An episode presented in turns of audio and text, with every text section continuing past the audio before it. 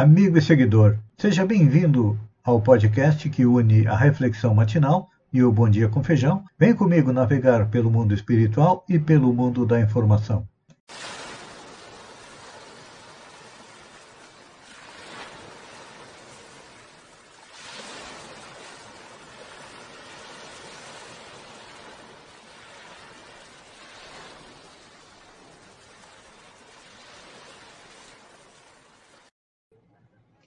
Olá, amigo e seguidor.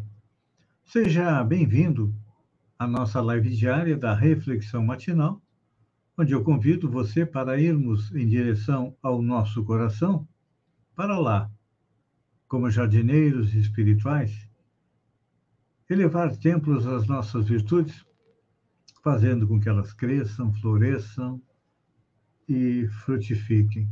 E também como somos espíritos em evolução, nós precisamos arrancar a erva daninha dos nossos vícios e defeitos, mas muitas vezes eles estão enterrados bem fundos que não conseguimos arrancá-los. Então, vamos cavar masmorras a eles. A nossa reflexão continua ainda hoje tratando a respeito da parábola do óvulo da viúva, onde Jesus nos fala da caridade. Conta Marcos que Jesus estava assentado diante do gasofilácio, observando o que o povo lançava de dinheiro. Um rico lançou inúmeras moedas. Uma pobre mulher colocou uma moeda só. E os discípulos que observavam o quanto, não o como, não modo, achavam que o rico teria dado mais. Mas Jesus concentrava sua atenção no que? No que motivou a doação, não no gesto em si. Então, segundo o mestre, a doação da mulher teve muito mais valor perante os olhos de Deus porque ela dava do que faltava, tirava do seu sustento, enquanto que o rico tirava alguma coisa do seu lucro. Isso nos leva a refletir sobre a caridade material. Mas a doutrina espírita nos acrescenta um outro tipo de caridade, que é a caridade moral, que essa não custa nada, não precisamos de dinheiro, não. Nós precisamos expor de que de nós mesmos. Então é importante que a gente compreenda que a base da caridade moral é nós aprendermos a nos suportarmos uns aos outros enquanto estamos encarnados. Então, caridade é, sobretudo, amizade. Hoje em dia nós temos muitos amigos, não temos? Nas redes sociais, o Facebook permite que tenhamos 5 mil amigos. Tem pessoas que têm dois, três Facebooks para poder ter 15 mil amigos, sem contar os seguidores. Mas a verdadeira amizade, ela é difícil. São poucos os verdadeiros amigos. Analise. Quantos dos seus amigos tiram um tempo para, no dia de seu aniversário, parabenizá-lo? Não chega a 1%. É. Então, a gente compreende que caridade é, sobretudo, amizade. E vamos analisar todo tipo de caridade que nós podemos fazer para as pessoas que estão ao nosso redor. É. Para o faminto, o que é caridade? É nós darmos um prato de sopa, nós darmos uma cesta básica. Essa faz parte da caridade material. Mas, fora da caridade material, vamos analisar algumas situações da caridade moral. Por exemplo, para quem está triste, quantas pessoas do nosso círculo de relações é, se mostram tristes. E o que, que nós fazemos? Normalmente, quando nós vemos que alguém está com dificuldade, está triste, a gente corta caminho, não é assim? Pois é. Mas a verdadeira caridade nos diz que para quem está triste, nós temos que ter o quê? Uma palavra consoladora, ou seja, levar o consolo até ele. Temos outro, que muitas vezes está à nossa volta e a gente nem percebe quando vê, ele praticou uma ação. Pois é, para o mal, que tipo de caridade nós devemos ter? É a paciência com que nos compete auxiliá-lo. O que é um indivíduo mau? É alguém que ainda não aprendeu a fazer o bem. E muitas vezes, o indivíduo mau é alguém que está carente de amor, de afeto, de carinho. Então, a maneira que ele encontra é sendo mal. Para o desesperado, quantos já passaram pela nossa vida e nós só percebemos depois que eles cometeram um atentado contra a própria vida, quando não tiraram a própria vida. Então, para o desesperado, é auxílio do nosso coração. Falar de coração para coração ajuda. Para o ignorante, é claro que eu ensino, mas um ensino despretensioso, que muitas vezes nós é, cursamos uma faculdade, fizemos um mestrado, um doutorado, e nós acreditamos que somos doutores em tudo, mas não. Nosso título, aquilo que nós estudamos, é um, uma parte muito pequena de todo o conhecimento, então, para o ignorante, nós temos que auxiliá-lo com ensino despretensioso. É, para o ingrato, para esse, a caridade é o esquecimento, esquecer a ingratidão. E nós normalmente fazemos o contrário, não é? Para o ingrato, nós ficamos sempre lembrando e dizendo, oh, como ele é ingrato. Para o enfermo, até o coronavírus, e se era uma doença não transmissível, nós é, fazíamos uma visita pessoal. Mas hoje, nós podemos substituir a visita pessoal por uma chamada de WhatsApp, um telefonema para auxiliar aquela pessoa. Para a criança, é a proteção construtiva. É importante a gente lembrar que nos dias de hoje, nós estamos relegando a educação das nossas crianças para as creches, o CI, a escola. E esquecemos que a parte fundamental da educação, a educação moral, ela começa em casa. Então, Precisamos proteger as nossas crianças construtivamente. Para o velho, ah, é o braço irmão. É dar o braço para que ele possa caminhar.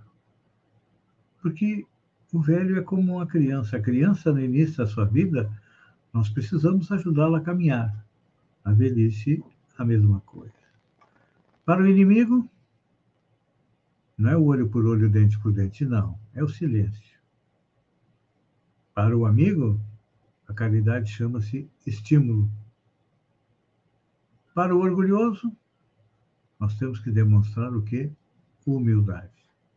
Para o colérico, aquele que está sempre esbravejando, brigando, ah, indo sempre atrás de uma treta, para esse nós temos que apresentar o quê? A calma a caridade para o preguiçoso é o trabalho. A caridade para o impulsivo e a serenidade. Então, com certeza, chegamos à conclusão que caridade é amor, que nós precisamos distribuir a todos que estão à nossa volta. Pense nisso, amigo seguidor, enquanto eu agradeço a você por ter estado comigo durante esses minutos. Fiquem com Deus e até amanhã, no amanhecer com mais uma reflexão matinal. Um beijo no coração e até lá, então.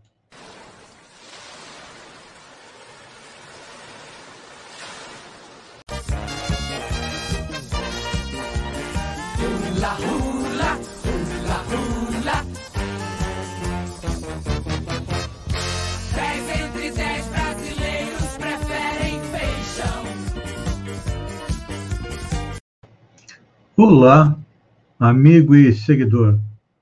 Seja bem-vindo à nossa live do Bom Dia com Feijão, onde eu convido você, vem comigo, vem navegar pelo mundo da informação com as notícias da região, Santa Catarina, do Brasil e também do mundo.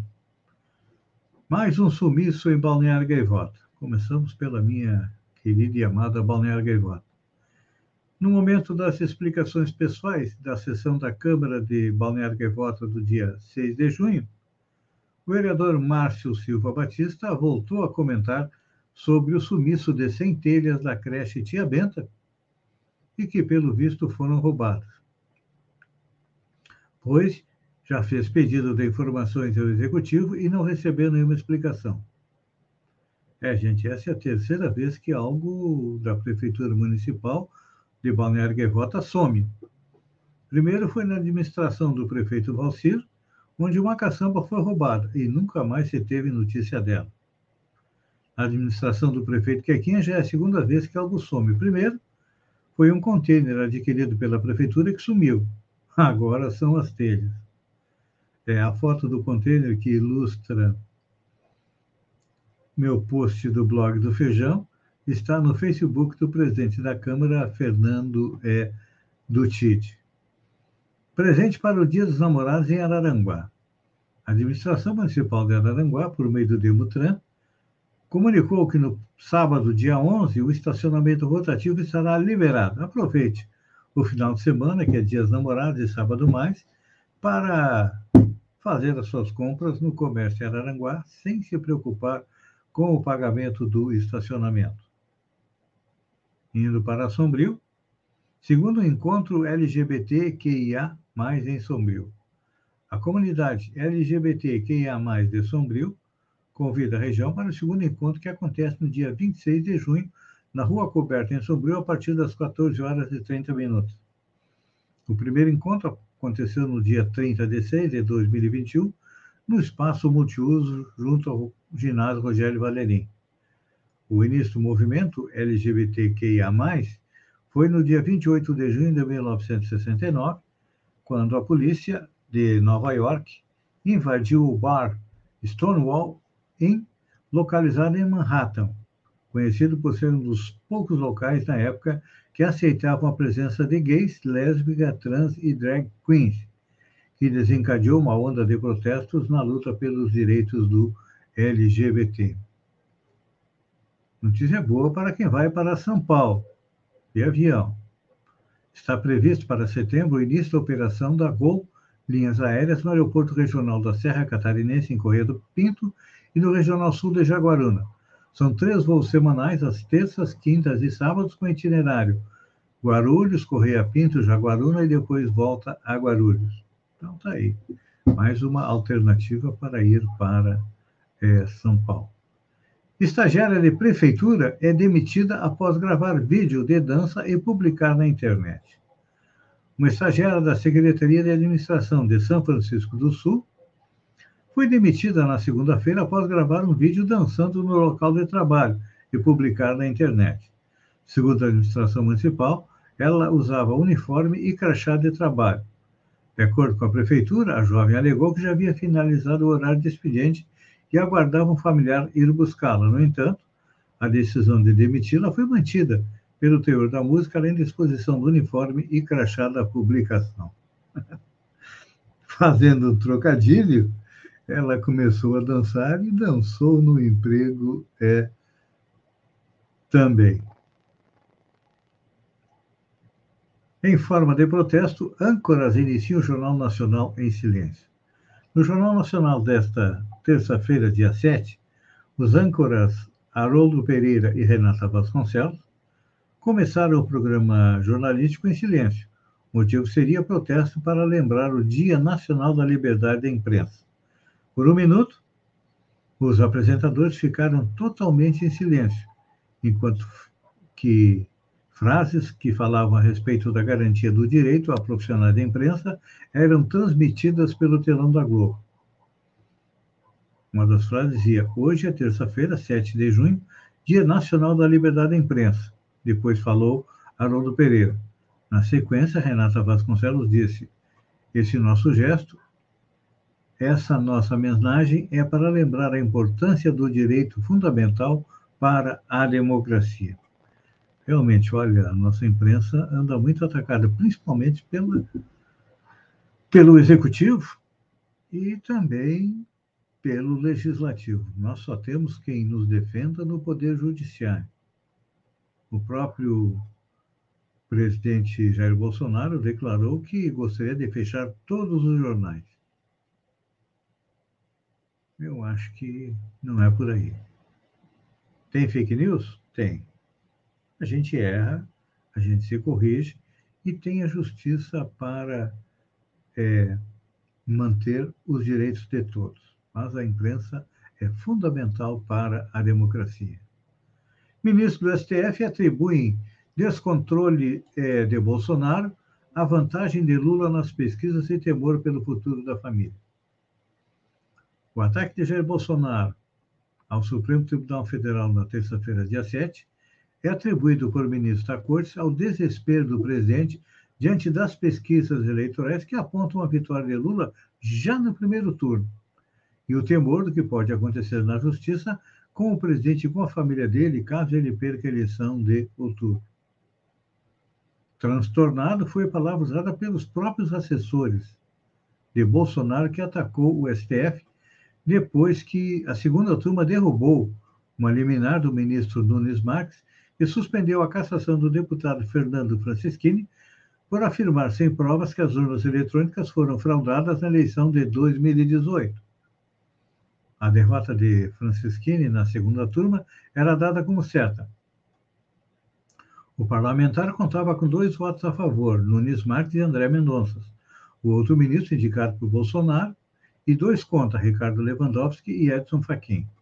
O desempate ficou com Gilmar Mendes, que já havia deixado claro a interlocutores que votaria pela manutenção da cassação do parlamentar. Gente, a justiça tem que agir, porque, olha, é, se tu tiver prova, tudo bem, apresente as provas de fraude nas urnas eletrônicas. Mas até hoje é só conversa fiada. Ninguém apresentou prova nenhuma. Então, isso é, é chororô de perdedor. Sabe que vai perder, então já está arrumando desculpa para a sua perda. Miss Marvel prova que Camila Khan é o futuro do estúdio, assim como tem sido nas histórias em quadrinhos. A protagonista de Miss Marvel pode não ser tão conhecida pela maioria do público geral, mas, a partir da estreia da série, nesta quarta-feira, é, dia 8, tem tudo para mostrar porque assumiu o protagonismo de popularidade entre fãs dos quadrinhos dos últimos anos. A nova produção da Marvel, se você não adivinhou pelo título, reproduz todas as qualidades das histórias em quadrinhos da primeira heroína muçulmana a estrelar um gibi próprio da editora. Pelo menos, pelo menos pelo que se pode perceber dos dois primeiros episódios disponibilizados para a imprensa. A história focada nos personagens é leve e infantil, sem remorso para muita gente dentro do universo cinematográfico do MCU, que é a sigla em inglês. A protagonista Kamala Khan, interpretada de forma incrível pela estreante Imana Velani, tem seu carisma imensurável com um verdadeiro superpoder. Então, olha, uh, serão seis episódios na primeira temporada e serão disponibilizados às quartas-feiras na plataforma de vídeo Disney+. No site de Torrent já está uh, o primeiro episódio da Miss Marvel. Vamos encerrar com uma notícia boa. Ligação com 0303. Todas as empresas de telemarketing devem adotar o prefixo a partir desta quarta-feira. Ai, coisa boa, porque olha, Eu não canso de receber ligação de gente é, querendo saber de uma fulana, Dona Maria, não sei de quê, tentando oferecer empréstimo. Sabe o que, que eu faço? Digo, olha, abençoado, quer falar com ela? Ela já morreu. Dá uma passadinha no cemitério. De todos os telemarketing que me ligaram, somente dois deram os pesos. O resto simplesmente pega e desliga o telefone. Acho que tem medo de morrer também. Amigo e seguidor, eu agradeço a você por ter estado comigo durante esses minutos. Fiquem com Deus e até amanhã, às 6h50, com mais um Bom Dia com Feijão. Um beijo no coração e até lá, então.